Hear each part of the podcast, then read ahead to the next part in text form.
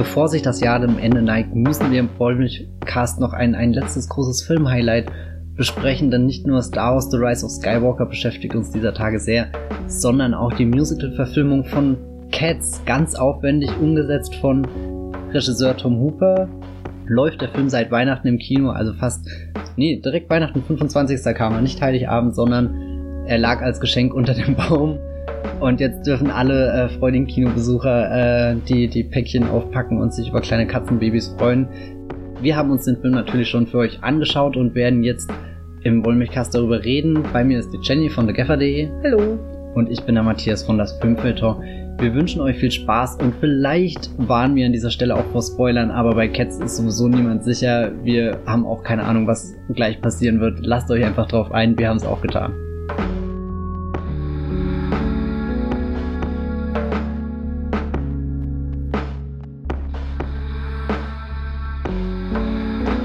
Das darauf einlassen ist bei Cats glaube ich, notwendig. Eines der Reviews, äh, die ich gelesen habe oder, oder zumindest vorhin im Feed hatte und mir zumindest geöffnet habe, um es zu lesen, weil das ist ja alles ein Prozess, eine Hürde und, und ihr kennt das im Internet. Auf alle Fälle war da so ein bisschen äh, die, die, der, der, der, die, die Geste, die es bestimmt hat mit Cats ist der Wahnsinn, aber wenn ihr euch nicht drauf einlasst, dann seid ihr verloren.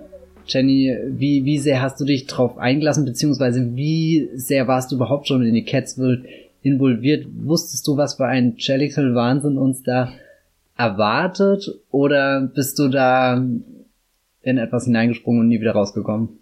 Also ich konnte mir unter Cats nie was vorstellen. Ähm, unter dem Bühnenstück äh, mhm. äh, von Andrew Lloyd Webber, Lord Andrew Lloyd Webber, äh, konnte ich mir nie was vorstellen. Also ich habe ähm, zum Beispiel ähm, aufgrund der Musikvorlieben meiner Mutter, die halt sehr gut sind, ähm, auch dem Phantom der Oper als Kind ähm, äh, rauf und runter gehört. Das war so elementarer Bestandteil neben die Prinzenalben, äh, die wir, äh, was wir gehört haben. Aber zum Beispiel bei Cats war das, glaube ich, so, ich glaube, es hat meiner Mutter einfach nicht gefallen. Ich weiß nicht, ob ich das falsch repräsentiere, aber es war einfach nicht Teil dieses Musical-Fandoms. Und ich kannte, ich habe so bei Cats irgendwie Lieder gehört, so über die Jahre äh, vielleicht mal irgendwie was abgefilmtes im Fernsehen gesehen, aber das war für mich immer so bizarr, weil mir nie was anderes zu sehen war als Cats, die irgendwie auf Zuschauer zulaufen. Da gibt's ja auch diese Simpsons Parodie, glaube ich, wo sie einmal irgendwie am Broadway sind und, und äh, dann eine Cat kommt oder so, ich weiß nicht genau.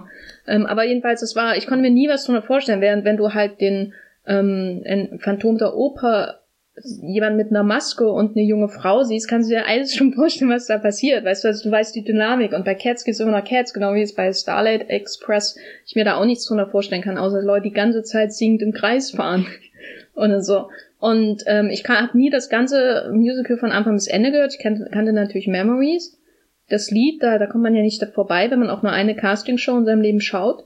Und ähm, insofern hatte ich primär Angst vor diesem Film, weil ich eigentlich keine Freude an Fremdscham habe. Und als ich den Trailer gesehen habe, gab es in, in mir intensivste Fremdschamgefühle für das, was da kommt. Und ich hatte Angst, dass es auch den ganzen Film über so ist, mit, dass man so in sich, sich in sich alles äh, zusammenzieht in mir und ich das nicht ertrage, weil es so peinlich ist. Wie war es bei dir? Ich habe ja schon mal in einem Podcast, glaube ich, hier über Phantom der Oper sehr viel erzählt. Da ist das definitiv auch das prägendste Lloyd Webber Musical für mich.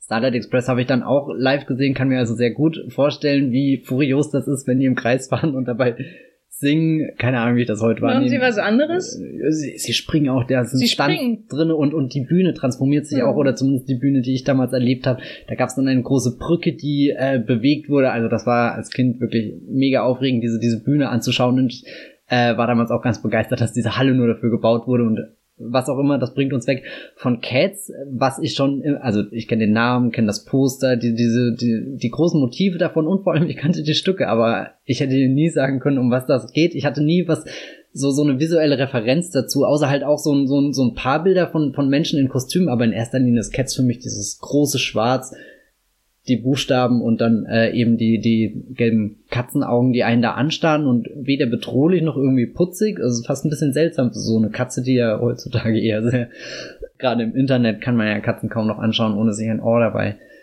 zu denken. Und dann kam die Ankündigung dieses Films. Mm, Tom Hooper hat ja schon ein Musical gemacht, was ich ganz gern mag.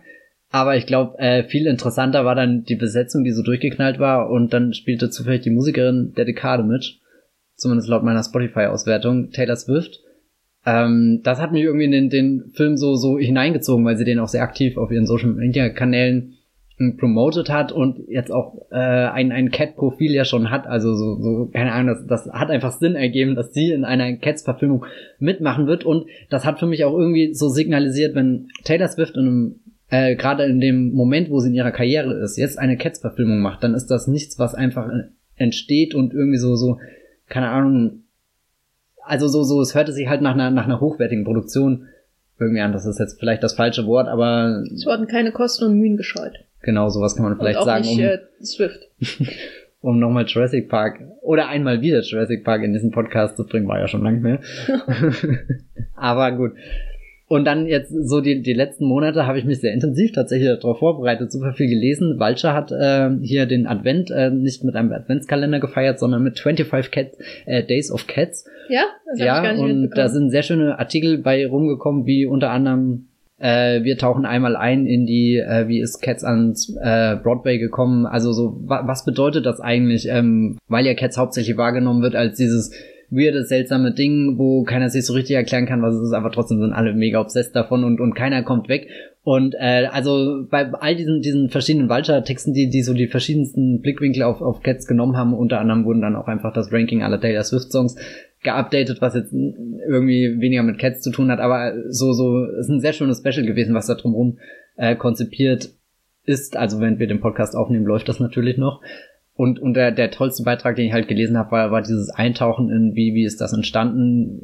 Auch der, der Punkt, dass Andrew Lloyd Webber irgendwann da saß und gesagt hat, nee, wir blasen uns kurz vorher ab, das ergibt alles keinen Sinn und irgendwie zwei Tage später hat er irgendwie die Theaterwelt in, in London pulverisiert und dann irgendwie auch, das war mir gar nicht klar, dass das ähm, Cats für das Broadway in New York so, so, so eine Wiederbelebung war irgendwie für, für was, was so sich so etabliert hat und das ist halt da, da geht man hin, aber irgendwie auch schon ein bisschen beim Einschlafen, ein bisschen angestaubt und dann kommt da das wie so eine Katze reingesprungen. Und ähm, ich glaube, das ist das Hamilton von damals, so wo das ganze Land dahin muss und nicht nur ein paar Leute aus New York. Und dann, wenn man sich anschaut, was Andrew Lloyd Webber danach kam, dann halt auch die Starlight Express Idee. Also es hat äh, Möglichkeiten und Türen geöffnet. Nicht, dass Andrew Lloyd Webber davor noch nichts geschaffen hat. Er hat ja davor, äh, glaube unmittelbar Evita gemacht, ein sehr großer Erfolg und vor allem Jesus Christ Superstar, was ja vielleicht eines seiner äh, kernigsten Musicals ist, diese äh, Rockopera. Ja, Cats ist jetzt sein, sein fluffigstes, was total äh, gaga verrückt ist. Das ist jetzt schon eine, eine riesen Ding irgendwie, das äh, am längsten laufende Musical der Geschichte zu verfilmen und dann auch noch eins, was so einen seltsamen Ruf hat. Ähm, das Einzige, was ich von Cats äh, jetzt in den letzten Jahren mitbekommen habe, war immer die Paul F. Tompkins Impression äh, von Andrew Lloyd Webber, die er in Comedy Bang Bang in dem Podcast immer macht, wo ähm, Scott Ackerman, der Moderator, ihn immer fragt, worum geht's denn in Musical XYZ, so weil er weiß, dass Paul F. Tompkins das nicht erklären kann, worum es in Starlight Express geht oder in Cats und er meinte immer in Cats, ja, äh, da, da, da stellen sich halt Katzen vor und ich dachte immer, das wäre ein Witz. Nee, bis, ich, bis ich den Film gesehen habe, in der deutschen Fassung, das müssen wir, glaube ich, dazu sagen. Ich habe ihn auch in der englischen Fassung gesehen, aber da waren die Effekte noch nicht so weit.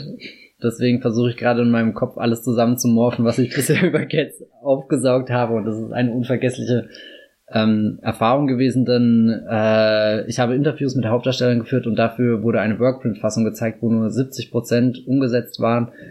Und das hat äh, Cats für mich wirklich in einem. Und das war eine Woche vor der PV wollte gerade sagen, also die, die haben in was für krassen Hochtouren, die an diesem Film gearbeitet haben, um den zu, zu fertig machen, kommen wir ja bestimmt auch später darauf zu sprechen, wenn wir auf die Effekte eingehen, die ja sehr wichtig sind und ich glaube auch ein Grund, warum Cat so lange hat auf sich warten lassen, weil es ist leichter auf der Bühne Menschen zu akzeptieren, die halt einfach ein Kostüm anhaben und dann aussehen wie Katzen vor riesengroßen Kulissen, ähm, als wenn, wenn das einfach als Film übersetzt worden wäre. Ich glaube, deswegen erleben wir ja gerade auch diese ganzen Dschungelbuch und König der Löwen und so kommt als Live-Action-Film und, und die Technik macht möglich, dass jetzt eben auch Menschen mit, mit äh, Katzenkostümen verschmelzen.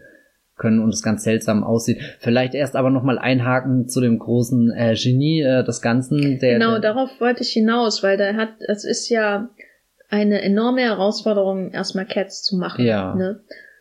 Wenn man sich den Film dann genau anschaut und den Plot dann auch, dann, dann fällt einem erst wirklich auf, was es für eine enorme Herausforderung ist, diesen Film zu machen.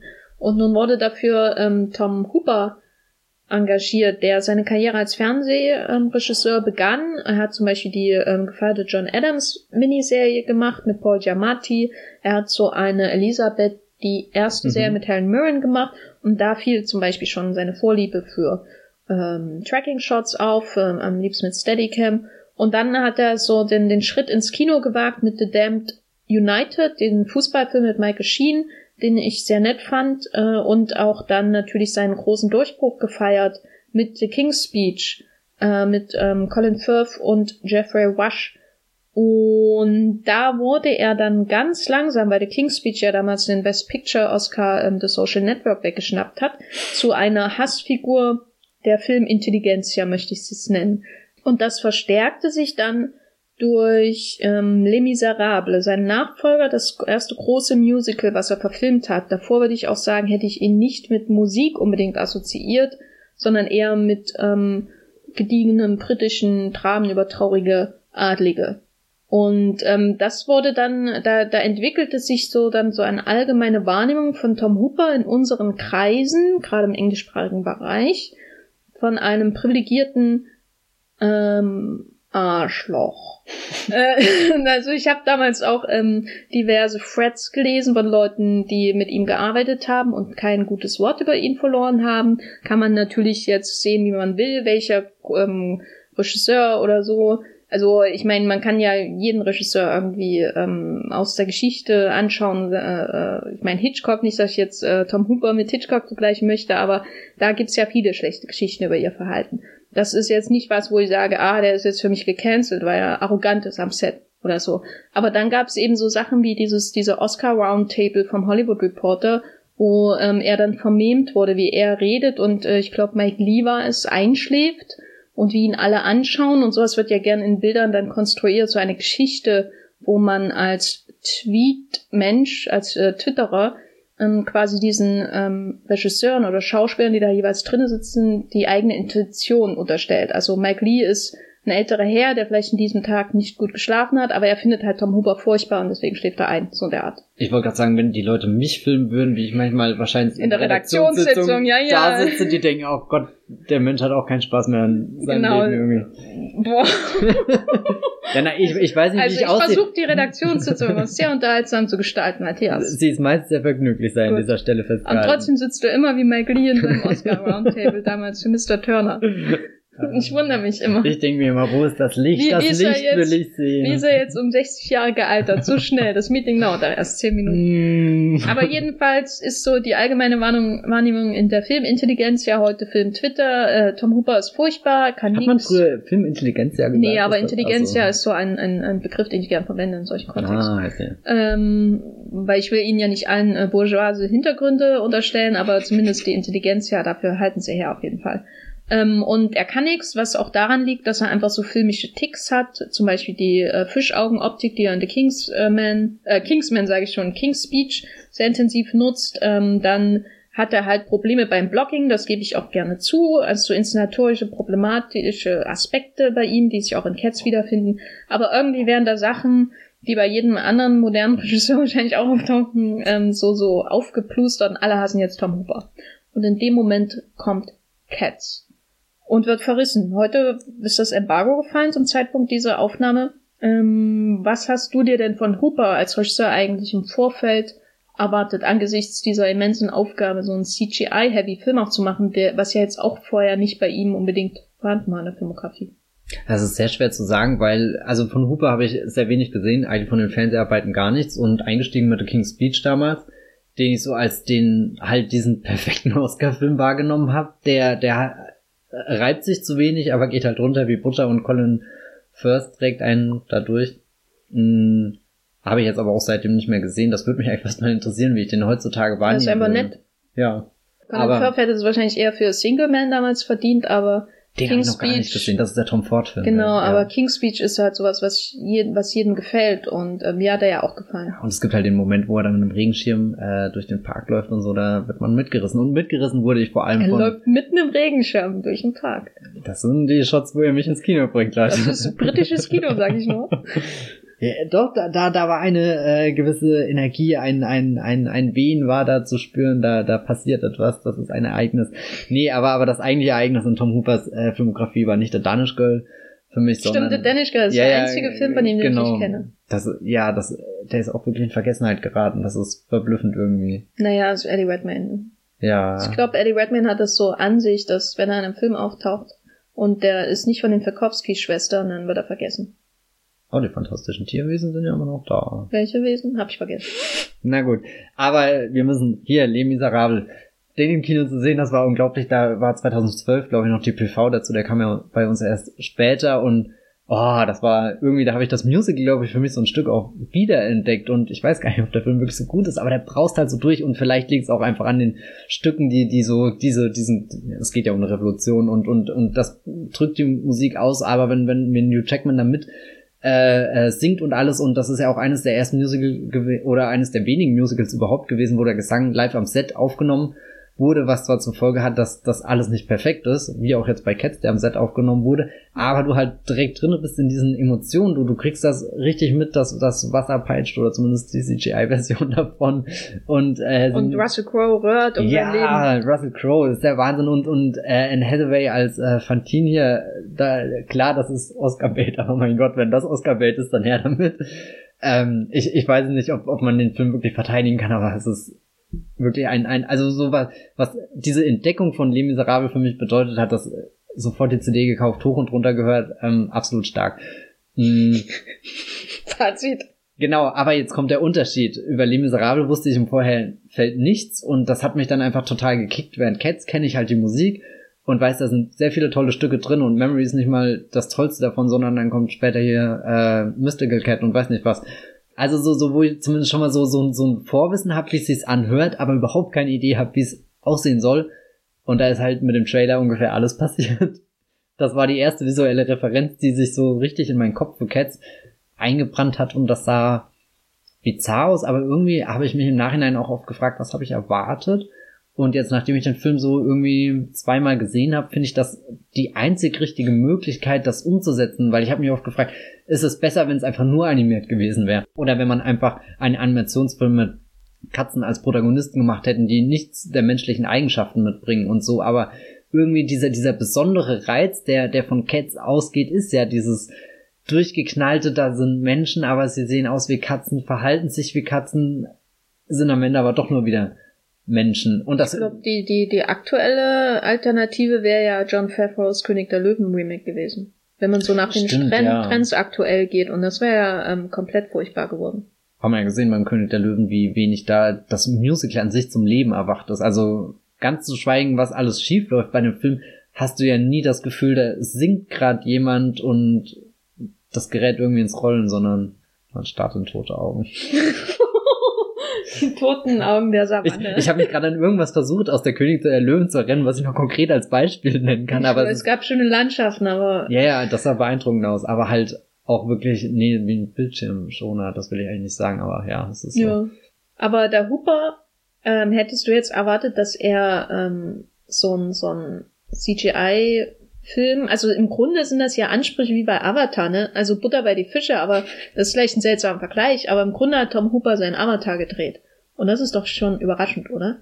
Vor allem mit 95 Millionen Dollar Budget nur, wie hier bei Wikipedia zumindest steht. Das, das, das ist schon, schon Wahnsinn.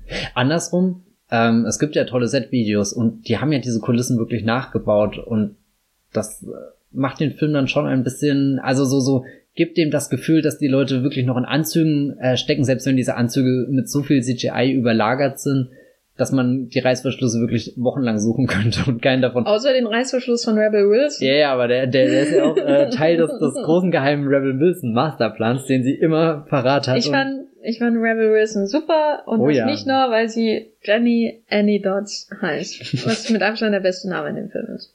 Aber hier Tom Hooper und sein Avatar, kann man vielleicht sagen, es ist so ein Ding, was von Anfang an zum Scheitern verurteilt ist, aber so wie ich den Film jetzt zweimal im Kino erlebt habe, also beim ersten Mal, da es diese unfertige Fassung gab, waren, waren viele äh, Dinge für mich drin, wo ich einfach das Gefühl hatte, das läuft nicht rund, wo ich eigentlich gemerkt habe, das ist jetzt die Szene, die mich mitreißen müsste, aber irgendwie passen die Effekte noch nicht drauf und dadurch wird es immer so ein Tick-Off irgendwie und, und dann weiß nicht, dann kommst du nicht rein, aber jetzt beim zweiten Mal dachte ich mir, ich könnte mir den Film so oft anschauen und vielleicht auch immer nur stellenweise oder ich weiß nicht, aber wo ich einfach gemerkt habe, das funktioniert, obwohl ja der Plot so hauchdünn ist, dass sich einfach nur jede Katze nach der anderen vorstellt und ehe du dich versiehst, bist du schon in diesem chattige Ball mittendrin und die eine Katze wird auserwählt, die äh, ein neues Leben bekommt, was auch immer das bedeutet. Ich glaube, wir müssen den Zuhörern auch mal kurz sagen, worum es in Cats, worum es in Cats geht weil ich glaube, viele, ähm, die diesen Podcast hören, haben den Film vielleicht gar nicht gesehen, einfach weil sie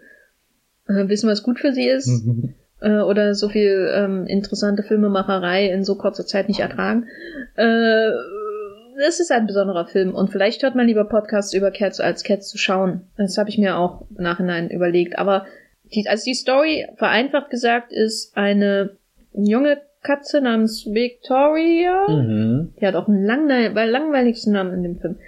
Wird ausgesetzt, geworfen, zum Müll geworfen und ähm, dann trifft sie eine Reihe von Katzen, die alle bei einem Ball, der aber eigentlich gar nicht so richtig stattfindet, weil alle singen ja vorher schon, ähm, darum singen, ein neues Leben zu erhalten. In den Himmel, wie heißen die Sphären? Himmlische Sphären? Nee, oh, das sind jetzt Die Sphären, nein, in irgendwelchen Sphären ja, halt.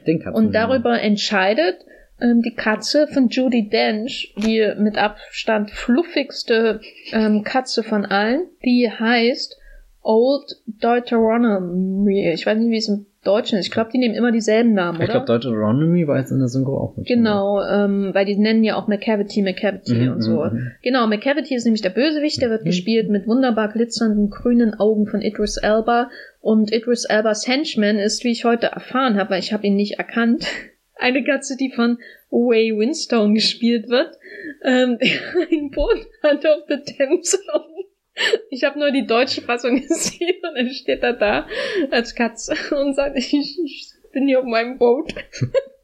Ich fand das eine sehr treffende Beschreibung seines Wesens.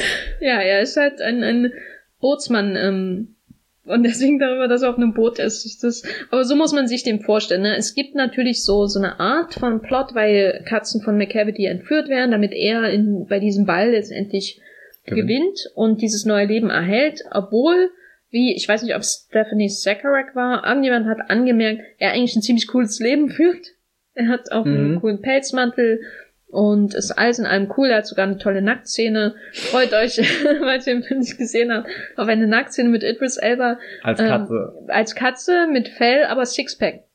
Soweit ich mich erinnere. Daran habe ich mich intensiv äh, damit auseinandergesetzt, als ich den Film gesehen ähm, Und er entführt die und ähm, das ist aber wirklich so einfach nur um Ansätze von Story zu bringen. Das ist eigentlich alles völlig egal, weil letztendlich geht es nur darum, dass die Victoria viele verschiedene Katzen trifft, die alle über ihr, über ihren Charakter in ihr Leben singen. Und da ist da eben die Rebel Wilson, die da als ähm, etwas ähm, voluminöse Hauskatze irgendwie abhängt. Und dann gibt's eben Jason Derulos Milchbarkatze äh, und Alex DeLarge äh, quasi dieser, mhm. dieser Story, wie Matthias ähm, bemerkt hat. Und dann gibt's eben die, die vierte Cat, die von Ian McKellen in einer sehr schönen Szene gespielt wird und ähm, dann eben auch Taylor Swift, die als einzige über jemand anders singt, oder? Kann das sein? Ja, sie singt ja eigentlich nicht über sich, sondern über McCavity. Ja, sie so, so, nicht ganz der Henchman, aber so die Vorbotin von McCavity und seine Komplizin irgendwie so, die, die hm. Verführerin und dann hm. kommt McCavity und holt sie sich alle. Genau, aber das ist so im Wesentlichen die Story von ähm, Cats und ähm, was hat T.S. Eliot damit zu tun? Kannst du das ganz kurz erklären? Ja, also T.S. Eliot, der hat hier ein Buch geschrieben, Old Possum's Book of Practical Cats heißt das, also nicht richtig ein Buch, sondern eher eine Sammlung von Gedichten, wo er eben über äh, ja das Wesen der Katzen nachdenkt und sich da eben all diese diese Katzen, die jetzt hier auch namentlich so auftauchen und sich dann mit ihren Songs vorstellen, das sind äh, eben auf Basis von diesen Gedichten entstanden. Einige davon sind veröffentlicht, andere hat äh, Andrew Lloyd Webber von äh, seiner Frau äh, noch erhalten, so so ein paar Dinge und eben dann ich bin nicht allzu vertraut mit T.S. Eliot, aber ich habe mir sagen lassen, äh, das ist nicht unbedingt äh, repräsentativ für das, was er sonst so wenn man, hat. Wenn man zumindest, wenn man nur Cats in Verbindung mit T.S. Eliot liest und Cats im Film schaut, denkt man sich, no, what the fuck? Wie mhm. ist das eine zum anderen gekommen?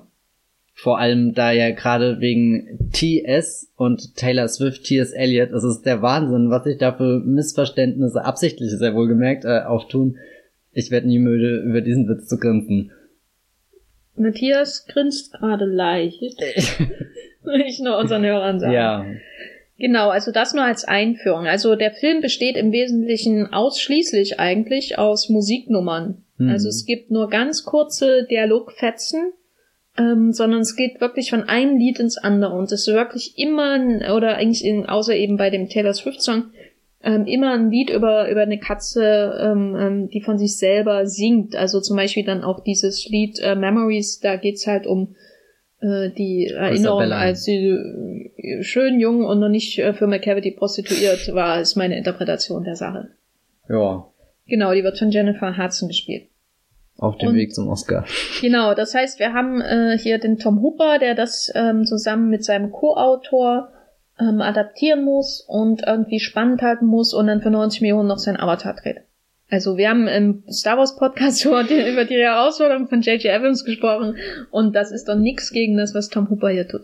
Ich frage mich auch ein bisschen so, so selbst wenn sich über Tom Hooper auf Twitter lustig gemacht wird in gewissen Kreisen, er ist ja in äh, Hollywood oder wo auch immer er gerade ist, ja definitiv ein Star. Er hat den King's Speech gemacht, er hat den Lemmy gemacht, er hat äh, den Danish Girl gemacht, der ja auch irgendwas gewonnen hat und und also so so eigentlich hat er ja schon so, so einen gewissen Ruf auch zu verlieren, glaube ich. Es ist so, so ein kleines Glücksspiel für ihn auch, ob das jetzt einfach nicht, also so, oder ich frage mich auch, viele Beobachter gesagt haben, das ist so ein Karrieretod, so ein sicherer. Weil, wa warum nimmst du was an, wo, wo dir jeder im Vorfeld sagen kann, da werden nicht alle drüber auslachen? Und eigentlich finde ich das bemerkenswert, dass er das macht und durchzieht. Ja, er, ähm, man weiß halt immer nicht bei ihm, ist er ein Handwerker, ein jemand, der ähm, so einen Film macht und im Budget bleibt? Oder ist da irgendwie auch ein Autor dabei? Das kann ich halt noch nicht sagen. Auch nach diesen vielen Filmen und Serien, die ich von ihm gesehen habe, sehe ich jetzt nicht Tom Hooper als Autor von irgendwas, als jemand, der irgendwas wiederholt ausdrückt in seinen hm. Filmen. Also am ehesten halt noch, was wir vorhin gesagt haben, so die Fischaugen, also so, ja, er hat so, halt so, so stilistische genau so stilistische Sachen, die er sich da.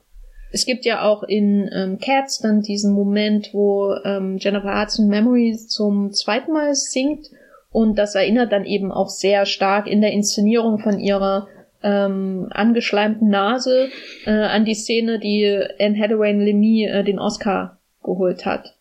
Auch alles, also Tom Hooper ist halt berühmt berüchtigt für seine intensiven Close-ups auch und ähm, das macht er hier dann halt wie in so einem, es hat ja einmal funktioniert, es wird wieder funktionieren. Meine Frage ist, findest du Cats, der Film von Tom Hooper, findest du den gut? Ich finde ihn wirklich gut, unironisch, obwohl mich ja so eine gewisse Faszination reingezogen hat, wo ich nicht wusste, gehe ich raus und denke einfach nur, naja, das war jetzt einfach nicht für mich, oder gehe ich raus und, und starte einen Twitter-Thread und mit ganz vielen lustigen Wortspielen oder weiß nicht was. Aber jetzt nach, gerade beim zweiten Mal saß ich drin und habe das genossen. Das war irgendwie schön und so, so einfach diese Geschichte ist von wir stellen uns einfach nur vor, irgendwie mag ich diesen Gedanken von, da sind einfach Figuren, die, die, die, die, die irgendwie die Welt umarmen oder weiß nicht was, aber halt einfach da sind und, und also so, so zu sagen, da geht es um nichts, finde ich auch falsch, weil irgendwie geht's ja da definitiv um was, um, keine Ahnung, aufgenommen werden in eine Gemeinschaft, um ausgestoßen werden aus dieser Gemeinschaft, um wie überhaupt dieses Gefüge und du, du hast ja irgendwie jeden, jeden repräsentiert, den du irgendwie auch in der. Aber, äh, aber sind wir da hm. mal ernst, ne? Äh, rein ästhetisch gesehen, die, die ästhetischen Regeln, die festlegen, wie diese Welt funktioniert, also auch die Kakerlaken zum Beispiel haben Menschengesichter. Ja. Und die Ratten haben Menschengesichter. Und am Ende wird großspurig gesagt, alle Katzen haben ihren eigenen Charakter, deswegen singt da ja auch jeder sein eigenes Lied. Aber letztendlich äh, gibt's ja genauso eine klare Hierarchie in der Welt von ähm, humanoiden Tierwesen mit seltsamen CGI-Gesichtern ähm, die das alles ja dann unterminiert, was da ähm, großspurig, worum sich der ganze Film dreht. Alles im gleichen gehören zusammen. Also es ist definitiv keine Utopie, aber was ich meine ist, äh, ich fühle irgendwie seltsamerweise mit, mit, mhm. mit Ian McKellen, der da seinen letzten großen Auftritt nochmal hat, der da so halb stotternd irgendwie auf die Bühne geht und, und ich weiß nicht, so, so selbst mit Victoria, die ja eher so, so eine durchsichtige Protagonistin ist, die, die ein Jahr durch den Film eher führt und in der ursprünglichen äh, Musical-Version ja nicht mal einen, einen, einen eigenen Song hat. Das heißt, so, so, äh, so nützlich ist sie eigentlich nur für die Geschichte, um uns eben da durch dieses Wirrwarr an, an äh, Fällen zu manövrieren und, und weiß nicht, äh, irgendwie die, äh, da, dieses Kennenlernen und so, das, das hat mir schon alles äh, Spaß gemacht. Ich, ich, also es ist nicht drinne, dass ich äh, wahnsinnig mitgerissen bin oder, oder super berührt bin, aber irgendwie, wo ich dann anfange, diese, diese komischen Katzen-Menschwesen zu sehen. Das ist ein sehr seltsames Gefühl. Das fasst auch meine Wahrnehmung zusammen. Das ist ein sehr mhm. seltsames Gefühl. Also ich kann, es ist schwer zu sagen, ob ich den Film gut finde, aber ich weiß auch nicht, ob das Trash ist, der mir gefällt, weil eigentlich stehe ich nicht auf Trash. So Sachen, die unfreiwillig komisch sind, da ähm, das gucke ich höchstens halb besoffen in einem Filmabend an und so viel, wir, wir haben zwar vorher ähm, Glühwein getrunken, aber so intensiv war das dann nicht, was da vor der PV abging.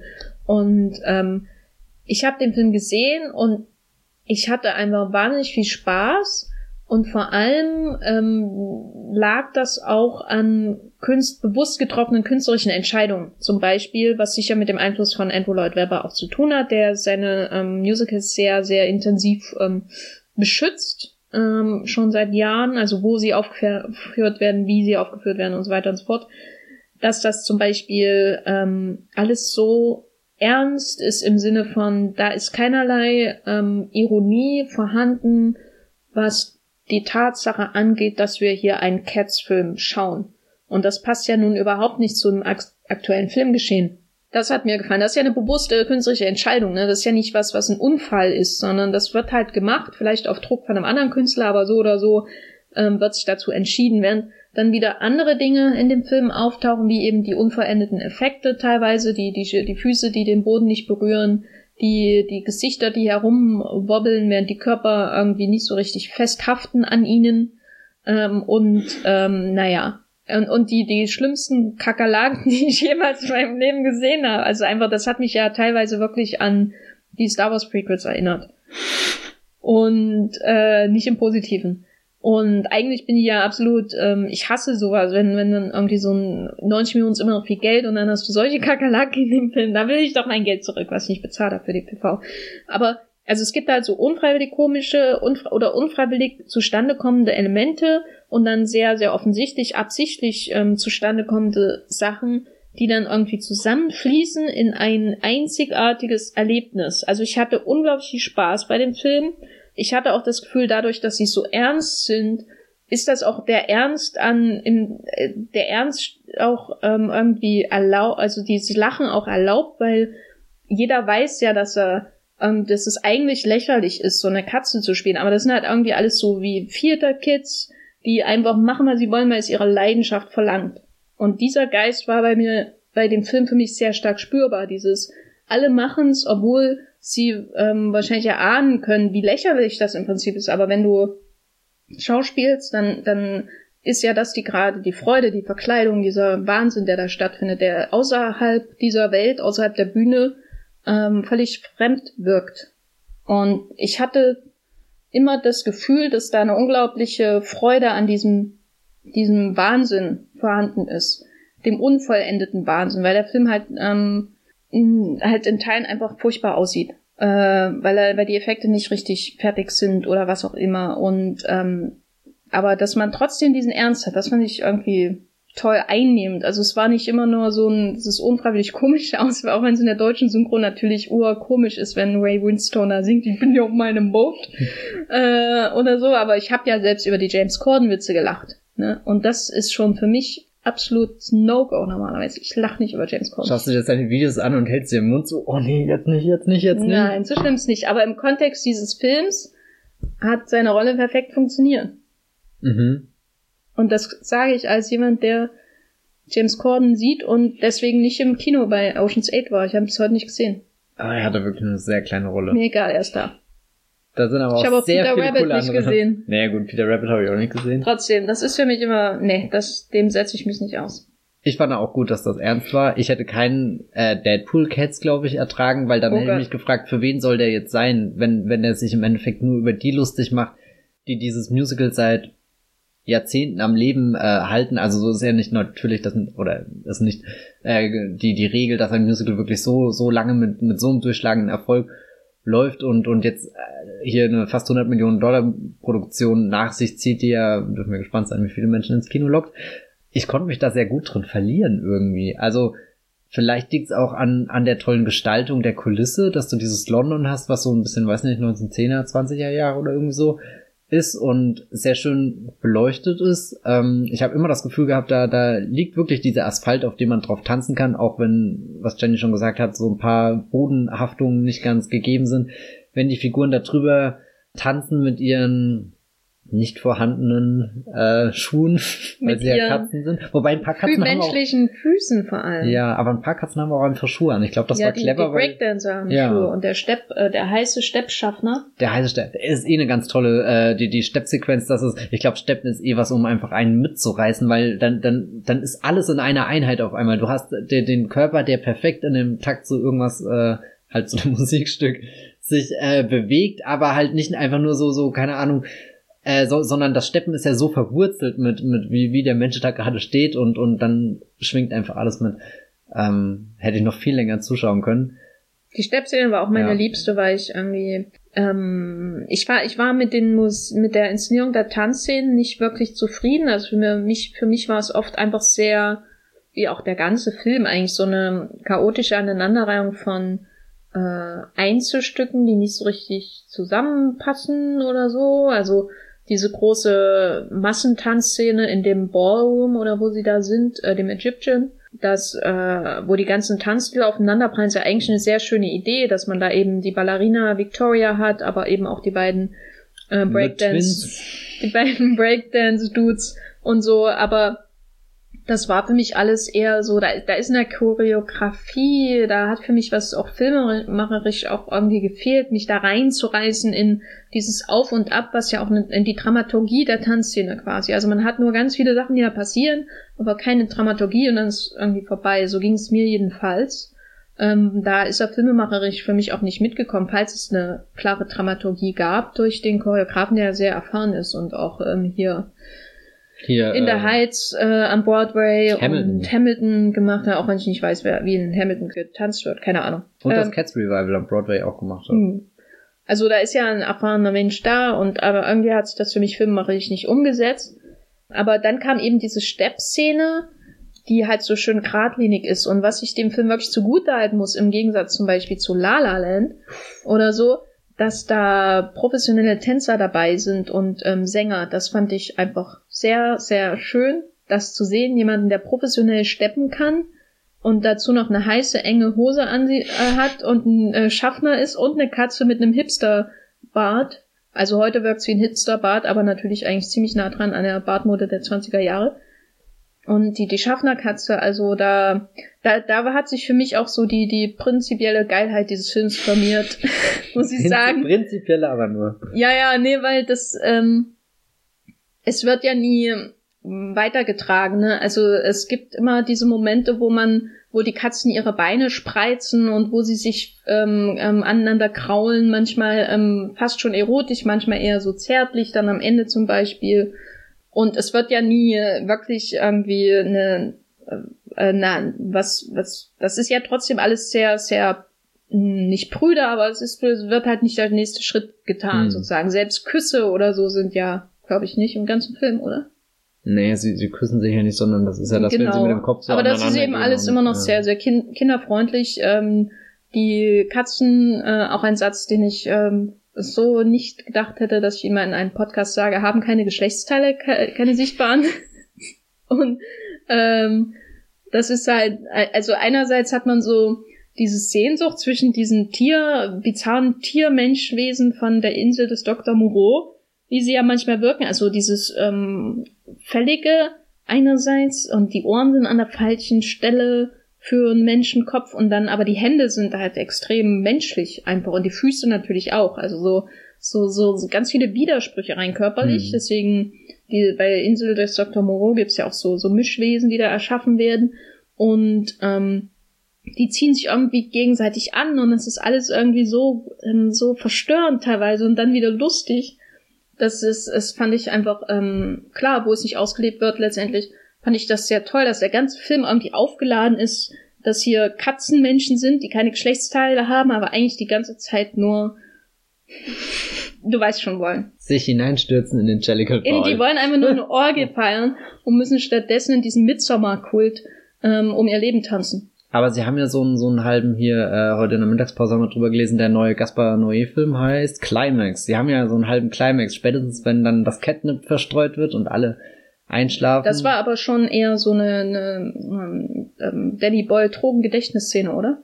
Nee, das war da, schon Trainspotting da, da, da, da haben die Schnitte und die schiefen Winkel und alles gefehlt. Da, da war ja, ich glaube, Tom Hooper und Danny Boyle, die sind sehr weit auseinander. Wobei vielleicht auch nicht. Hm.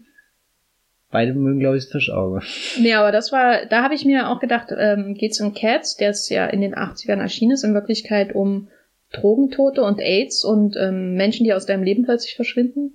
Naja, und dann am Ende war also rein mit allem, was sich um Memory dreht, ist das ja genau die Geschichte. Ich hatte eigentlich ein schönes Leben, aber bin dann, also was auch immer, verprostituiert oder halt irgendwo abgerutscht, wo, wo ich jetzt nicht mehr zurückkomme, aber eigentlich doch diese Sehnsucht wieder habe auf dieses eigentlich jetzt auch nicht geordnetes Leben, das haben die anderen ja alle auch nicht, sondern da, da spielt mhm. ja auch jeder in seiner eigenen kleinen verrückten Welt.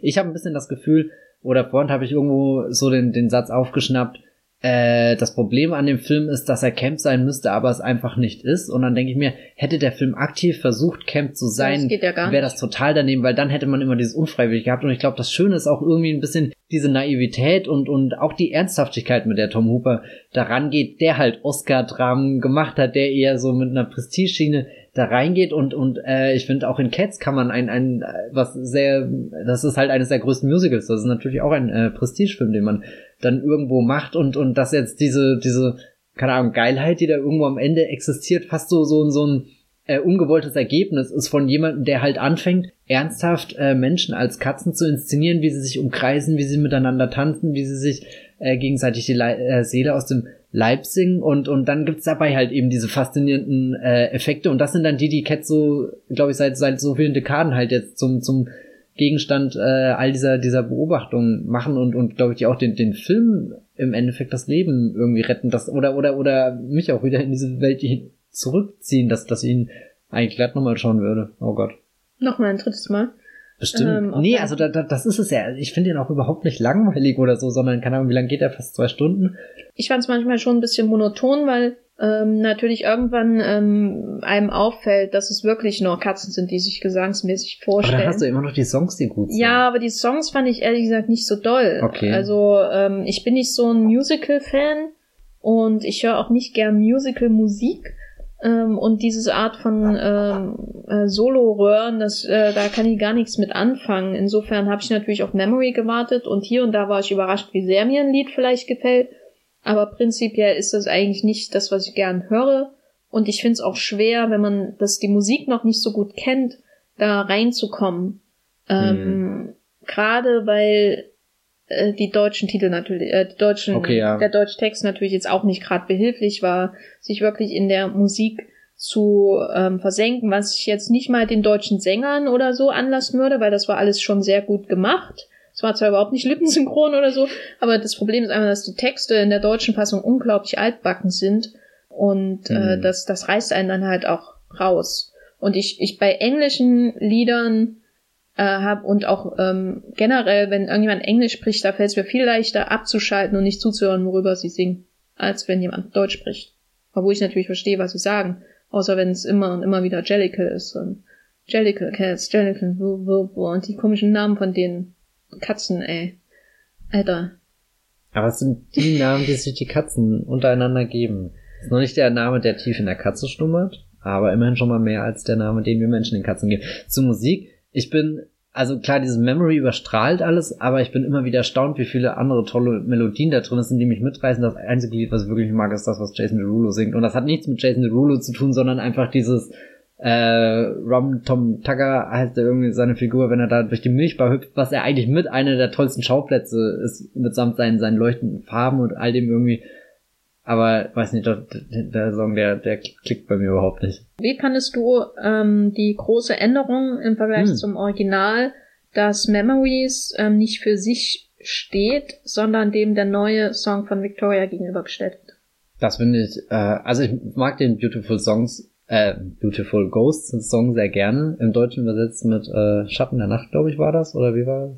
Es hat mich überrascht, dass die beiden direkt miteinander verbunden in dem Film auftauchen, weil ich dachte eigentlich, ich höre Beautiful Ghost viel früher, wenn das ihr Song ist, dass sie sich mit dem quasi gegenüber den anderen Katzen vorstellt. Und da Memory ja auch in Andrew Lloyd Webber hat so viele ikonische Musicals gemacht, aber Memory ist ja trotzdem noch was, was über dem allen drüber ragt. Und dann, wenn, wenn er eigentlich jemand ist, der, der sorgfältig über sein, sein Erbe wacht und das verwaltet, fand ich das ein, irgendwie ein sehr großes Zugeständnis, dass er jetzt bereit ist, das zu öffnen und auch was, was er, was hier zusammen mit Taylor Swift geschrieben, sie hat die äh, Lyrics gemacht, er hat die Musik komponiert und im Film dann quasi noch von der dritten Stimme von Francesca Hayward gesungen.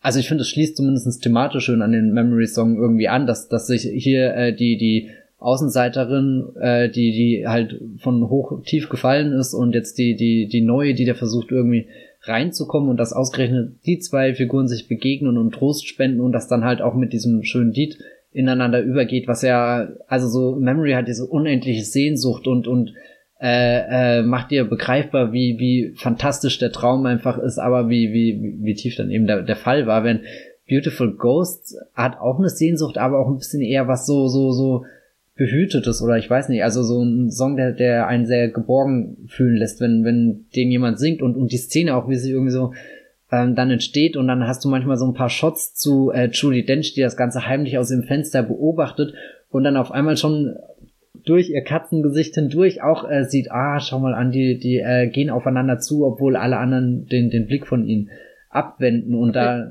Hm? Ist sie nicht mitverantwortlich, dass die die Jennifer Hudson Katze ausgestoßen wurde? Ja, aber vielleicht ist das ja auch so ein Moment, wo, wo sie merkt, dass Victoria, die junge Katze, ihr selbst noch der ältesten weißen Katze was Neues beibringen kann, dass die ohne Vorurteile eben auf jemanden zugeht. Der ist es egal, ob die von McCavity prostituiert wurde oder nicht, ob sie ihre Seele an den Teufel verkauft hat oder nicht. Und da merkt dann McCavity, diese Beautiful Ghosts, die sind wirklich verdammt wunderschön, so irgendwie. ja. Ähm, ja, McCavity war immer, glaube ich, ja. neben dem, dem, der Schaffnerkatze mein Highlight. Im meine, Lieblingsszene ist die Mr. Mistopheles-Szene, wenn sie versuchen, äh, Julie Dench zurückzuholen. Weil da mag ich so schön, wie, wie diese Katze, also Mistopheles. Ist die, der Zauberer, ne? Genau, die, die, hier die magische Katze. Und die wird ja auch eher ein bisschen immer ausgelacht, weil, weil sie so voller Ideale und auch äh, Träume ist und eben an diese Magie glaubt, wo nicht mal die Katzen dran glauben. Und wenn, wenn wir einen Film haben, wo Menschen Katzen spielen, die sprechen können, und da schon keiner an Magie glaubt. Das heißt, das ist ja auch unter sich fast schon ein zynisches Völkchen hier.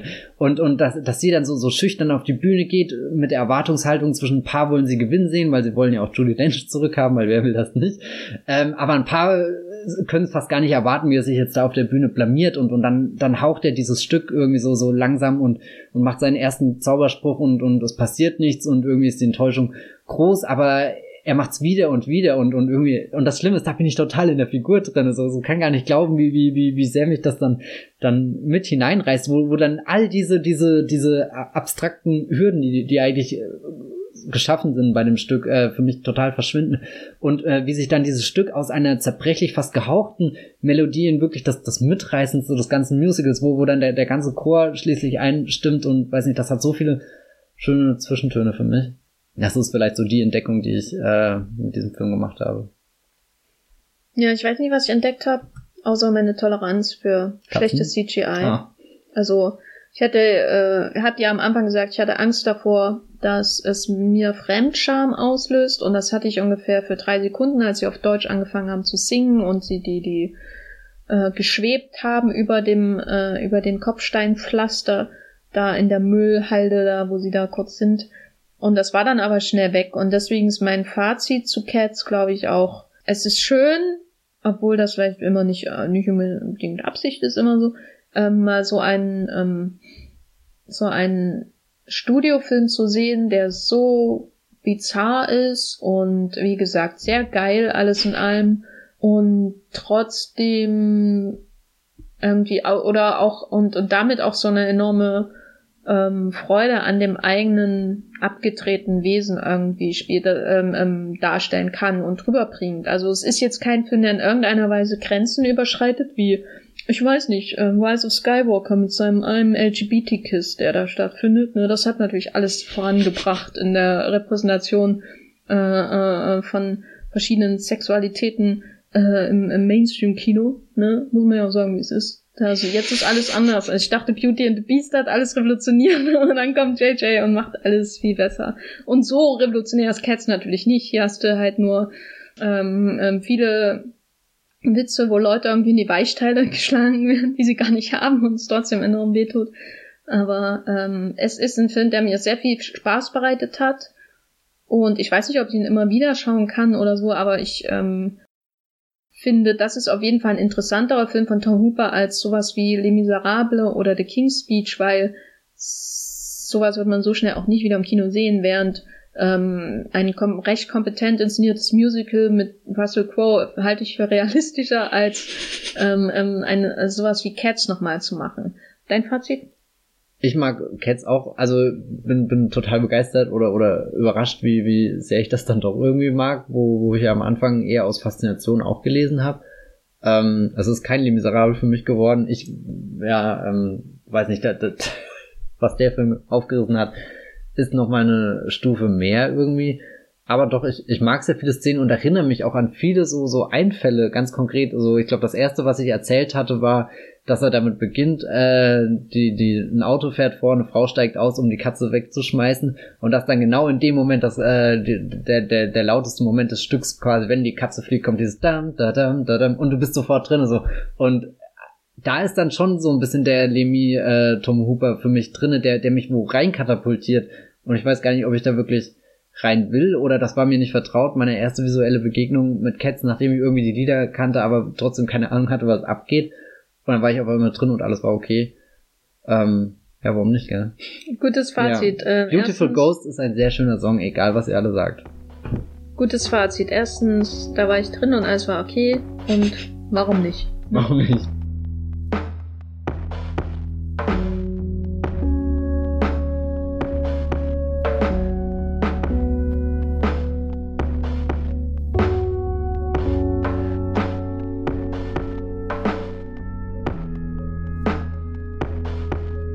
Ich habe ja lange nicht mehr über ähm, meine ähm, quasi französische Filmretro geredet, äh, hier im Podcast, die ich jetzt schon seit über ein Jahr ähm, mache. Und zwar ähm, durchwühle ich ja das Werk äh, von dem französischen Schauspieler Charles Boyer, der in Hollywood groß Karriere gemacht hat und habe da überhaupt kein System, äh, was hier die, die Besprechung im Podcast angeht, fürchte ich. Also ich äh, hab, äh, mache das quasi völlig durcheinander, nicht ähm, chronologisch, was seine Karriere angeht, ähm, sondern einfach, wie ich das gerade Lust habe zu schauen. Ähm, insofern, sorry, dass ich ein Jahr das schon mache und jetzt zu dem Film komme, der sein, sein vielleicht erster wirklich größerer Auftritt in den USA war. Also ich habe ja schon hier über Caravan zum Beispiel gesprochen, was, wo er eine Hauptrolle gespielt hat, was ein riesen Flop war. Toller Film trotzdem. Aber der Film, über den ich jetzt spreche, ähm, war so der, wo man, wo er ähm, zum ersten Mal wirklich Aufsehen erregt hat äh, in den USA, und zwar Red-Headed Woman äh, von Jack Conway, ein Klassiker des Pre-Code-Films von 1932 mit ähm, Jean Harlow in der Hauptrolle, der ähm, Platinum Blonde äh, Ikone des frühen 30er Jahre Kinos äh, Herself, einer ihrer berühmtesten Filme und natürlich mit roten Haaren diesmal, was in einem Schwarz-Weiß-Film ähm, durchaus auffällt, aber interessant. Wie, wie fällt das aus? Also wusstest du das oder sieht man das? Na, der Film heißt ja Red-Headed Woman und sie ist red. Ähm, okay, ja. Und ähm, sie hat auch sich tatsächlich rote Haare färben lassen, weil da gibt's dann so Geschichten, wo Leute damals natürlich schon wie heute auch jemand mit einer neuen Haarfarbe sehen und denken, wurde sie für Red-Headed Woman gecastet? Das wurde schon in den 30er Jahren gemacht, kann ich Ihnen nur sagen, mhm. habe ich heute ähm, ja, durchgelesen. Also insofern haben sie wirklich mit ähm, gefärbten Haaren gearbeitet und es ist natürlich ein interessanter Effekt in einem Schwarz-Weiß-Film, wie ihr Haar beleuchtet wird. Das ist nicht, ähm, es ist halt nicht so blond wie ihre berühmtes, berühmte Haarfarbe. Ich meine, ähm, damit wird sie ja bis heute assoziiert mit den blonden Haaren, sondern es ist eher so was Silbernes, was da ähm, entsteht. Nicht so was Weißblondes, Platinumblondes, mhm. sondern eher was Silbernes, Schönes mit vielen Facetten.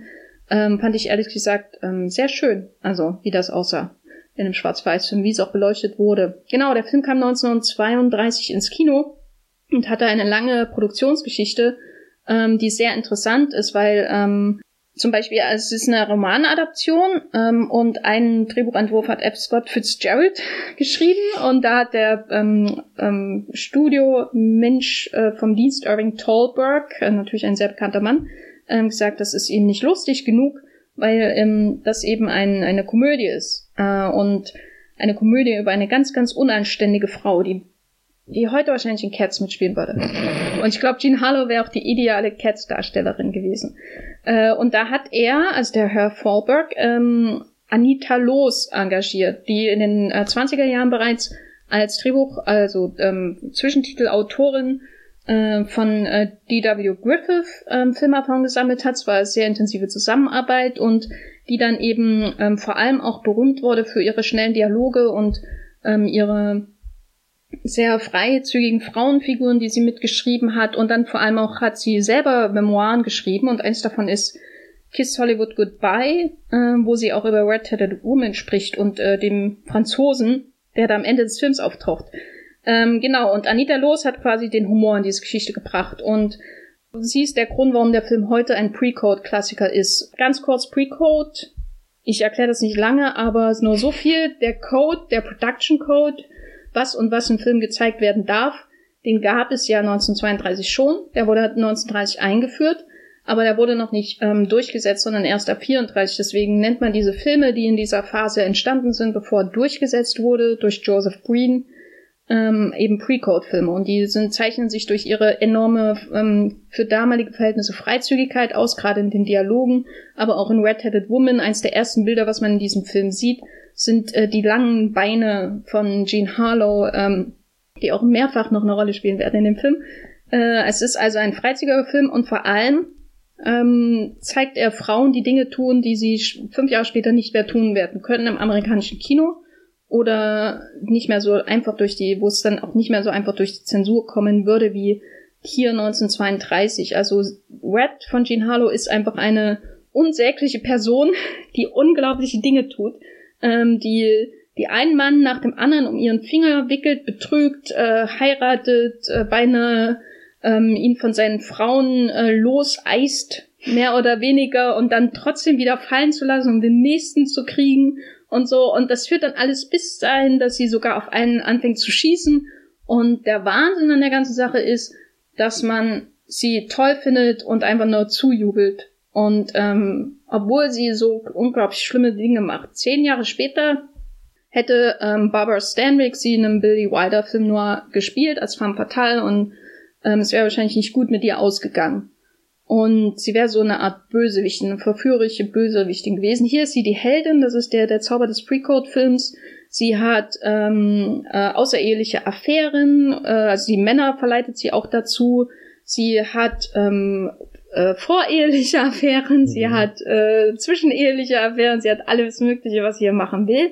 Und das ist im Grunde der Plot. Sie hangelt sich von Mann zu Mann und irgendwann findet sie dann einen, einen reichen Gönner und äh, dessen Chauffeur ist Charles Boyer. Er ist quasi am Ende sowas ähnliches wie ihr Toyboy. Äh, und sie haben da ein paar Szenen zusammen und ich werde den Film auch spoilern, weil das bei dem Film völlig egal ist. Aber die Grundidee dieses Films ist im Grunde, dass sie irgendwie vorankommen will und dazu diese Männer benutzt. Ähm, sie will irgendwie Teil von der Gesellschaft sein, der besseren Gesellschaft, weil Jean Harlow zeichnet sie auch aus, dass sie in ihrer Leinwandpräsenz so etwas ähm, fast schon Vulgäres hatte. Allein wie sie läuft und so, dass niemand anderes ist damals so gelaufen wie sie äh, und redet, äh, redet es so wie sie. Sie wirkt irgendwie, sie hat so eine ganz seltsame, auch aus heutiger Sicht, Leinwandpräsenz. Ähm, vulgär ist wahrscheinlich das falsche Wort. Einfach so, als wäre alles egal und als hätte sie schon alles gesehen und sie muss keine Eleganz vortäuschen. Und sie will aber in diesem Film, und das macht ihn ähm, auch relativ gut, äh, will sie aber trotzdem dazugehören, ihre Figur, die Red, die, die eben nur als Sekretärin arbeitet oder so und sich dann anbandelt mit ihrem Chef. Und ähm, kommt dann sogar so weit, dass sie quasi ähm, eine Beziehung mit ihm führt. Er ist geschieden und ähm, dann hat sie eine Affäre mit jemand anders damit äh, sie eine Party bei sich haben kann, wo sie den anderen quasi erpresst, dass die, die ganze Gesellschaft zu ihr kommen muss, sonst ähm, verrät sie ja, dass sie eine Affäre mit ihm hat. Also jetzt ist alles sehr komplizierter Plot. Und ähm, dann sieht man aber, wie die alle nach der Party rausgehen und nur über sie lästern, weil sie halt nie dazugehören. wird. Da sind eben dann in dem ganzen Film solche Untertöne von einem recht echten Schmerz, also auch für die Ehefrau von dem einen äh, Herrn, äh, äh, der sich dann scheiden lässt wegen Red. Man sieht ihren Schmerz, gibt eine Großaufnahme, wie sie weint und man weiß, da geht's eigentlich um was. Und dann kommt eben wieder der, der Pre-Code-Aspekt, dass man eben da irgendwie drüber hinweg muss und äh, dann eben zur nächsten Affäre geht und Spaß hat, weil wenn man jetzt mal anhalten würde und so, wäre das alles schon ziemlich deprimierend. Und das ist eigentlich ähm, sehr, sehr außergewöhnlich. Also normalerweise würde man wahrscheinlich, wenn man sie als Helden hat, die Ehefrau dann irgendwie als Spinster oder so, also als irgendwie negativ konnotieren, aber das ist eine absolut nette Frau. Äh, und die Ehe von beiden ist absolut funktional und trotzdem wird man quasi in die Position versetzt, wo man mit Red mitfiebert, dass die Ehe gebrochen wird. so eine Art. Und äh, wie gesagt, am Ende kommt dann Charles Boyer. Sie ist quasi an drauf und dran, einen äh, recht reichen älteren Herrn zu heiraten und er ist der Chauffeur. Ähm, und dann gibt's so eine berühmte Szene, wo er für sie ge, ähm, Geschenke hochträgt und sie sich dann äh, küssen und sie dann später ihrer Freundin irgendwie erzählt, ja, ich, ich bin verliebt und ich werde bald heiraten. Die Freundin sagt so, was, du bist in den reichen Dude verliebt? Und sie, nee, in, in den Chauffeur. Und sie, was, du willst einen Chauffeur heiraten? Und sie, nee, den reichen Dude. Mhm. Äh, und so ist das dann eben. Und das Interessante ist, dass er eigentlich einen recht kurzen Auftritt nur hat, aber er ist quasi ihr Äquivalent. Also diese Beziehung zwischen ihr und dem Chauffeur, der ja quasi auch in, aus einer ähnlichen Ebene kommt, äh, gesellschaftlich wie sie. Ein französischer Chauffeur natürlich ähm, wird als Liebe inszeniert. Und sie beide machen dann, werden dann so, so ein Paar. Und die letzte Szene des Films ist dann, äh, wie sie, ähm, sie, weil sie abhauen musste, nach besagter Schießerei, äh, nach Frankreich, äh, wie sie mit dem nächsten mehr äh, reichen Mann an ihrer, am Ellbogen quasi von ihm als dem französischen Chauffeur gefahren wird. Zur nächsten Ehe, wo auch immer das hinführen wird.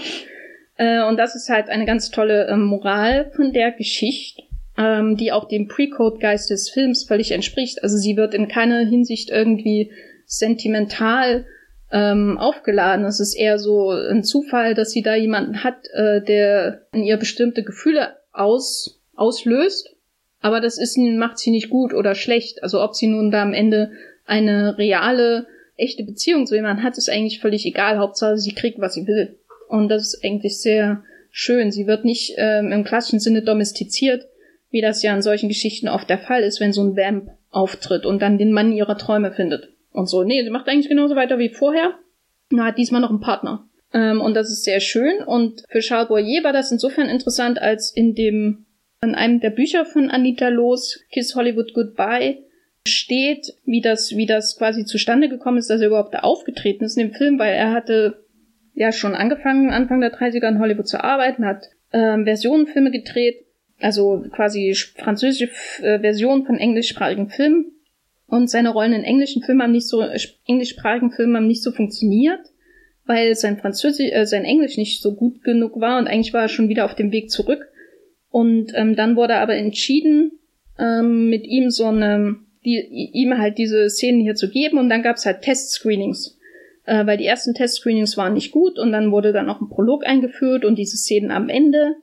Und auffällig bei den Testscreenings war halt, dass die Frauen, die diese, die dann so in den Testscreenings waren und alle so Karten ausfüllen mussten, wie das ja heute auch ist in Hollywood, dann alle von diesem komischen französischen äh, Chauffeur am Ende ähm, geschwärmt haben. Und äh, glaubt man Anita los, ja, wurde äh, deswegen sein ähm, Contract quasi ähm, gleich verlängert, der eigentlich hätte enden sollen und so. Also das war so einer der ersten Momente, wo jemand erkannt hat in Hollywood überhaupt, ähm, dass der dieser komische Franzose, der in Frankreich immer Bösewicht spielt, auch ähm, quasi als romantische Figur funktionieren kann. Was ja dann auch quasi das Image von ihm in Hollywood wurde, als er dann seinen echten Durchbruch gefeiert hat.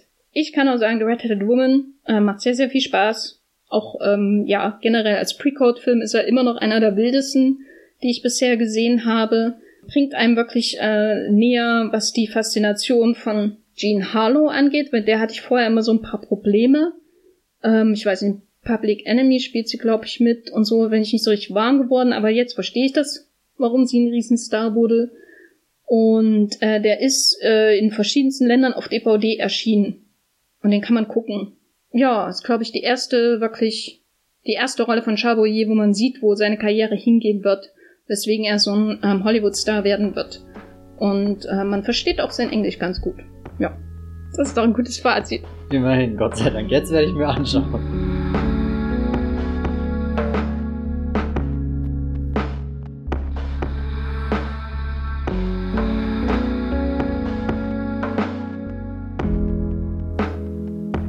Ich habe neulich mal wieder durch die Arte-Mediathek gescrollt, wie ich das manchmal so an einem Sonntagnachmittag mache. Gar nicht so sehr in der Hoffnung, irgendwas zu gucken, aber irgendwie bin ich dann doch über einen Film gestolpert, äh, der mich äh, angesprochen hat, nämlich der Teufelshauptmann von John Ford, einem deutschen Titel, der nicht weiter daneben sein könnte. Im Original ist er eher ein bisschen kryptisch mit She War a Yellow Ribbon.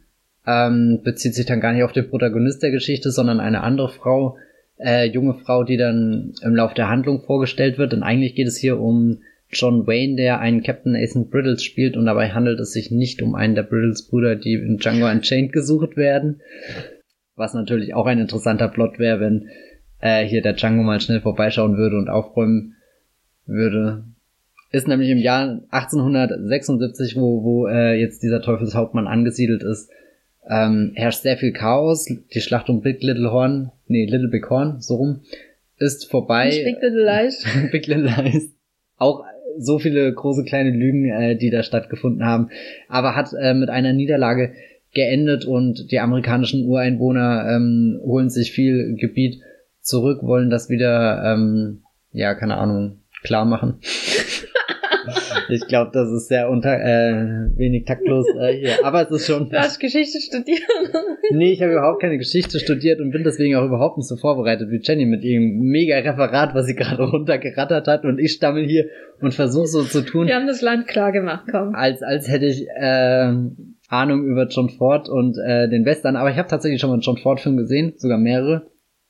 Gut an. Ähm, Wollte gerade sagen und ähm, dann dachte ich, baue ich doch mein, mein schon Fortwissen aus mit ähm, dem Teufelshauptmann, der nämlich gar kein Teufelshauptmann ist, sondern eigentlich ein, ein alternder Hauptmann, der seine besten Tage schon gesehen hat, aber immer noch sehr treu und loyal ist und von seinen Kollegen überall geschätzt wird, der da in diesen wilden Westen eigentlich doch ein Gefühl von, von Ordnung reinbringt und von, von fast schon so, so, so ein Veteranentum, von der, der hat alles erlebt, aber der wird auch irgendwie immer und ewig da bleiben und, und das, das ist erstmal gut so, aber dann ereignet es sich, dass er jeden Morgen an seinen äh, Kalender tritt und ein Kreuzchen macht und schnell kommt raus, dass er gar nicht mehr so viele Tage hat, bis er offiziell in den Ruhestand befördert wird. Und das ist ja eigentlich auch was, worauf er sich freuen könnte, weil er kann auf eine fantastische Karriere zurückblicken. Trotz der großen Niederlagen muss er persönlich da eigentlich eher weniger einstecken, musste er weniger einstecken. Zumindest denkt man das am Anfang. Später kommt raus, dass natürlich auch er Verluste zu beklagen hat. Ähm, und dann kommt natürlich auch raus, dass dieser Ruhestand überhaupt nicht das ist, dem er entgegenfiebert, selbst wenn, wenn er das so, so ein bisschen nach außen tut, dass das jetzt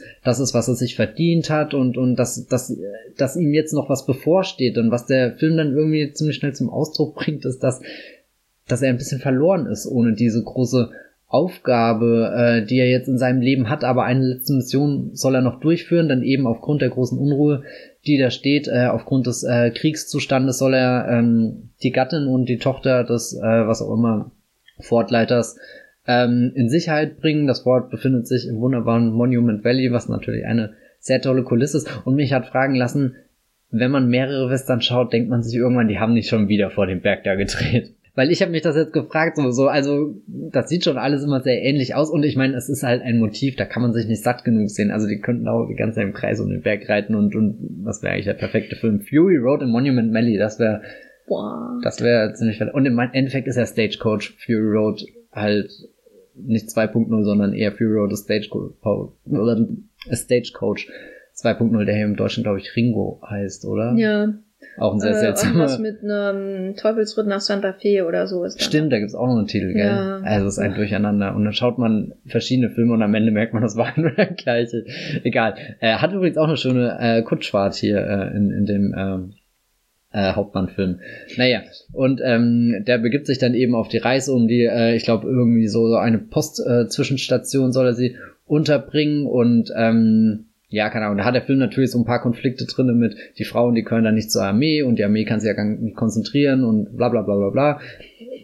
ja, keine Ahnung, war vielleicht damals interessant, bahnbrechend. Ich kann ehrlich gesagt schon fort, habe ich halt wirklich zu wenig äh, Wissen, um das jetzt in sein äh, Schaffen einzuordnen. Also was ich jetzt so über den Film gelesen habe, ist, dass äh, es eher einer seiner reflektierteren Filme sein soll und auch für John Wayne eine reflektiertere Rolle, was ja auch dazu passt, dass er dann nicht mehr den äh, halt den Teufelshauptmann spielt, sondern eigentlich eher jemanden, der der den Teufel schon besiegt hat und trotzdem irgendwie gemerkt hat, er, er wird diesen Teufel nicht los. Und und jetzt begegnet er ihm wieder unterwegs, was jetzt nicht heißen soll, dass die äh, Ureinwohner der Teufel sind, aber sondern eher dieser Zustand von keine Ahnung, Unruhe, Krieg, er muss da irgendwie Ordnung reinbringen. Und dann macht er eigentlich sehr viel richtig, trifft äh, Entscheidungen, die auf ganz viel Erfahrung fußen und, und kommt trotzdem nicht am Ziel an, beziehungsweise er kommt am Ziel an, aber das ist dann schon zerstört, überfallen, ähm, geplündert, weiß nicht was. Und er muss den ganzen Weg wieder zurückgehen, also so äh, kann man sich gar nicht vorstellen, wie, wie das sein muss, ähm, da hinaus in, in diese Ungewissheit, in, in, in diese Wildnis zu reiten, wo man halt nur auf sein Pferd und sich dann irgendwie zurückgreifen kann, plus die paar Männer, die mit Waffen außen stehen. Aber, aber das ist ja schon eine gewaltige Niederlage, wieder dorthin zurückgehen. Aber insgeheim, glaube ich, freut es ihn auch, weil er kommt ja dann wieder an den Ort, von dem er sich gar nicht so sehr verabschieden will, bis er dann irgendwie trotzdem merkt, es führt kein Weg dran vorbei. Der Tag kommt, wo ich das letzte äh, X machen muss und es endet halt vom Timing her sehr ungünstig, nämlich genau so, dass er die Mission letzten Endes nicht fertig bringen kann. Und, und für ihn kommt dann die große Prüfung, schafft er es, diese, diese Aufgaben abzugeben an die Jüngeren, äh, die, die da hier als die, weiß nicht, die, die ehrgeizigen jungen Männer, die noch nicht die Gelassenheit von, von äh, äh, hier dem Nathan Brittle äh, besitzen, sondern keine Ahnung, eher emotionale Entscheidungen treffen und keine Ahnung, sich von Frauen den Kopf verdrehen lassen und, und all diese äh, Dinge, die da irgendwie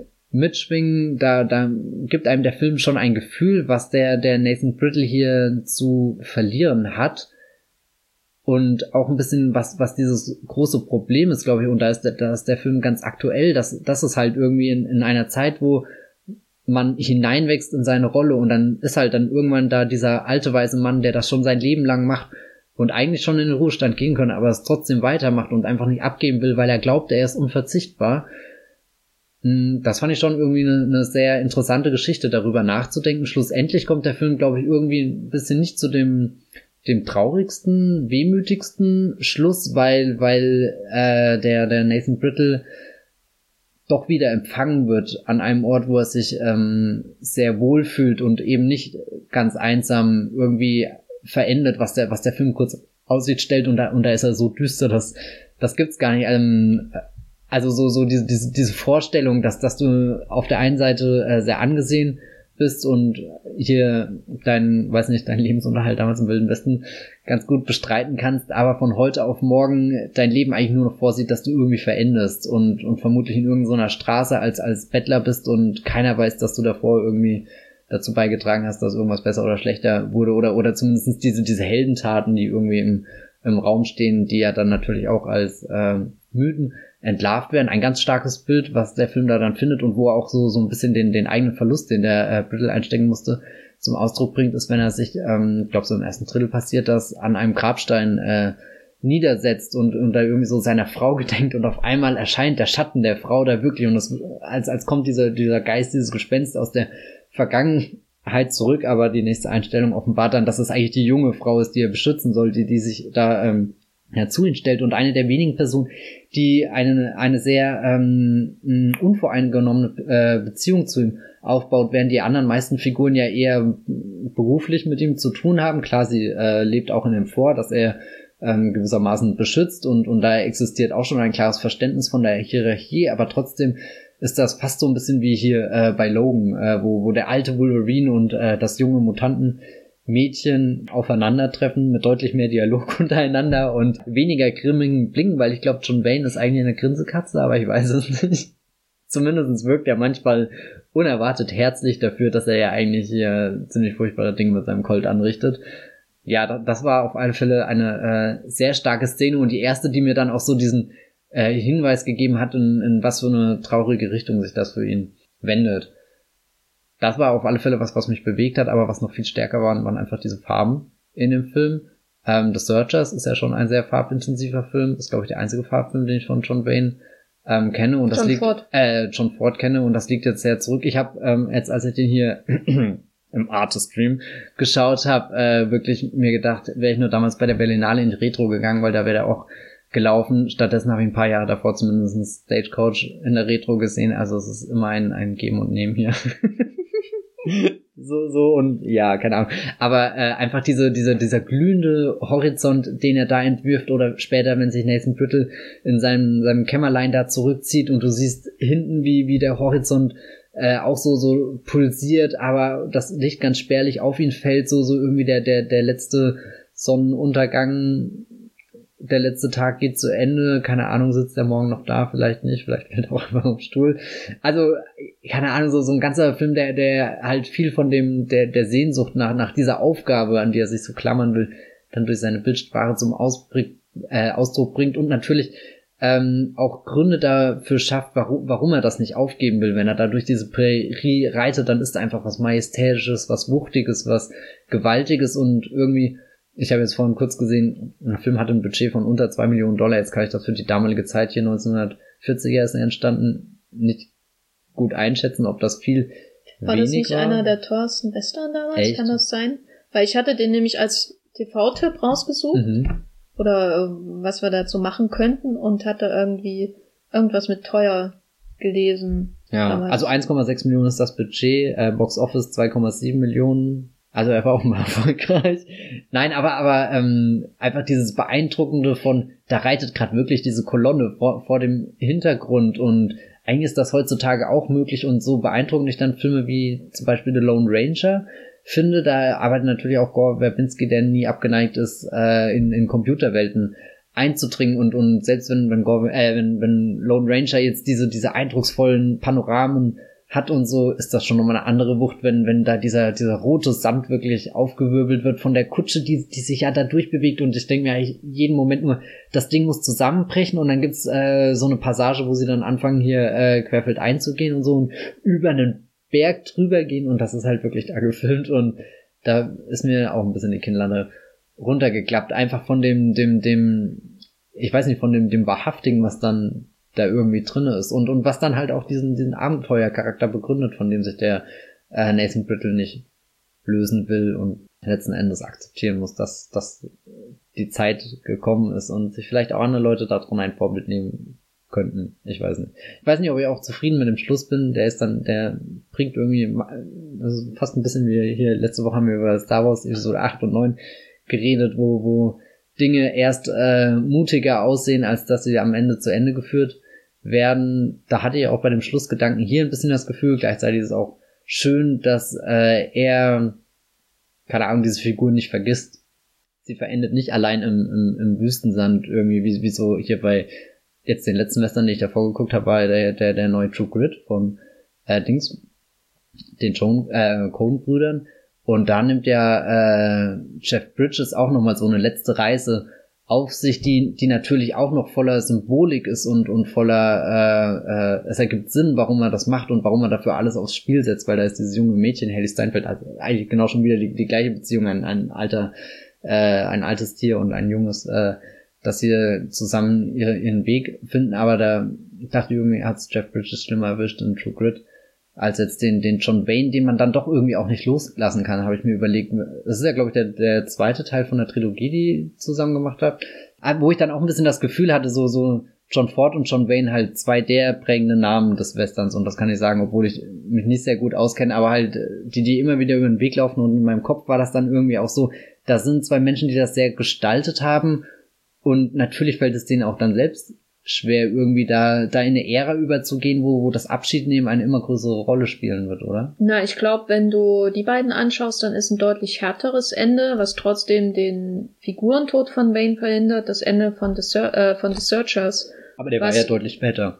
Ja, ja, meine ich ja. Also wenn man so die Evolution von John Waynes Figurentypus bei Ford anschaut, dieses Ende, wo er quasi aus der Gesellschaft wieder heraus muss, mhm. und nicht dazugehören kann, weil er als ähm, überkommenes Relikt einer anderen Zeit halt auch nicht sich integrieren kann, sondern immer in die Weite geht und dann wahrscheinlich auch irgendwo in der Weite stirbt.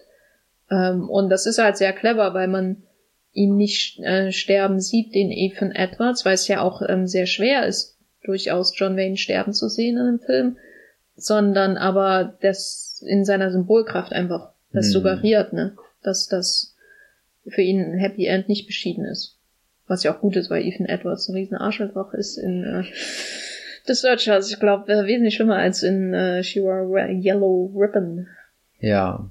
Ich kann euch den Film auf alle Fälle nur empfehlen, falls ihr äh, da Zugriff drauf habt. In Deutschland ist er, glaube ich, ganz normal auf DVD erhältlich. Äh, lasst euch von dem Teufelshauptmann als Namen nicht abschrecken. Das hat nichts damit zu tun, sondern ist eher ein reflektierter Western mit sehr großer Melancholie und vor allem Farben. Also ich wirklich wollte mich reinsetzen in den Film. Das ist ein Technicolor-Traum.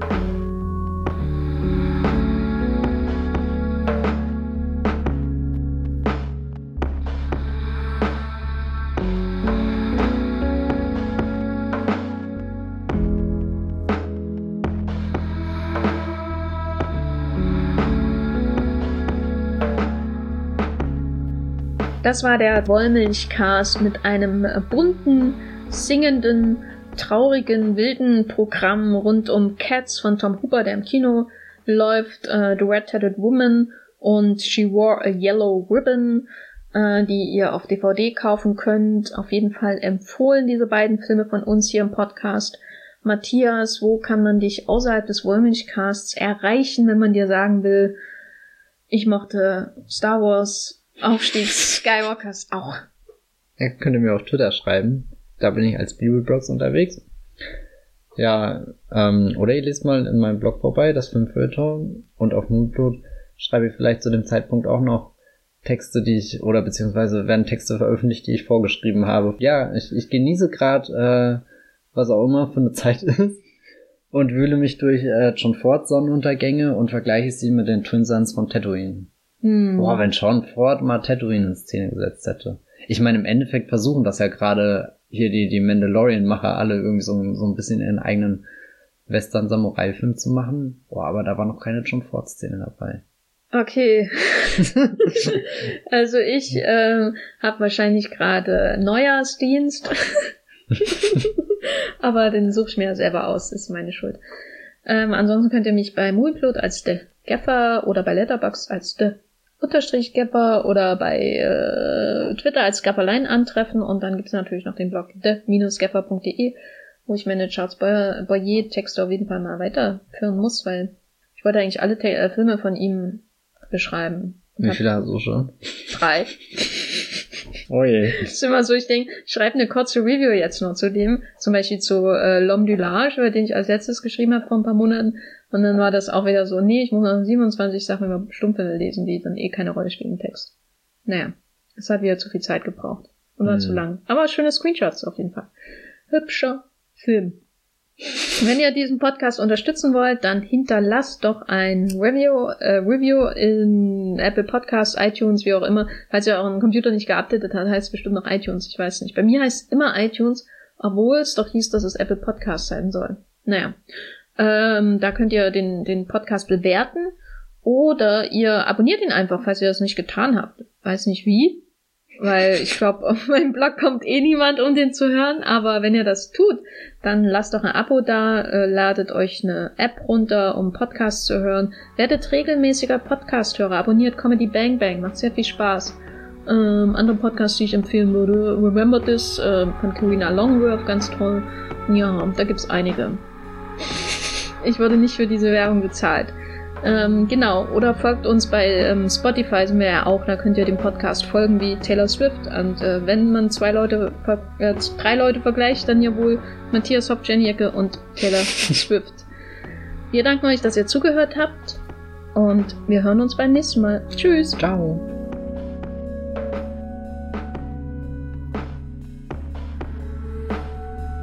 Der Wollmilchcast wird produziert von Jenny Jecke und Matthias Hopf unser Intro und Outro stammt aus dem Song Slam Canto von Kai Engel. Ihr könnt unseren Podcast bei allen gängigen Apps abonnieren und wir freuen uns über Kommentare und Bewertungen auf iTunes.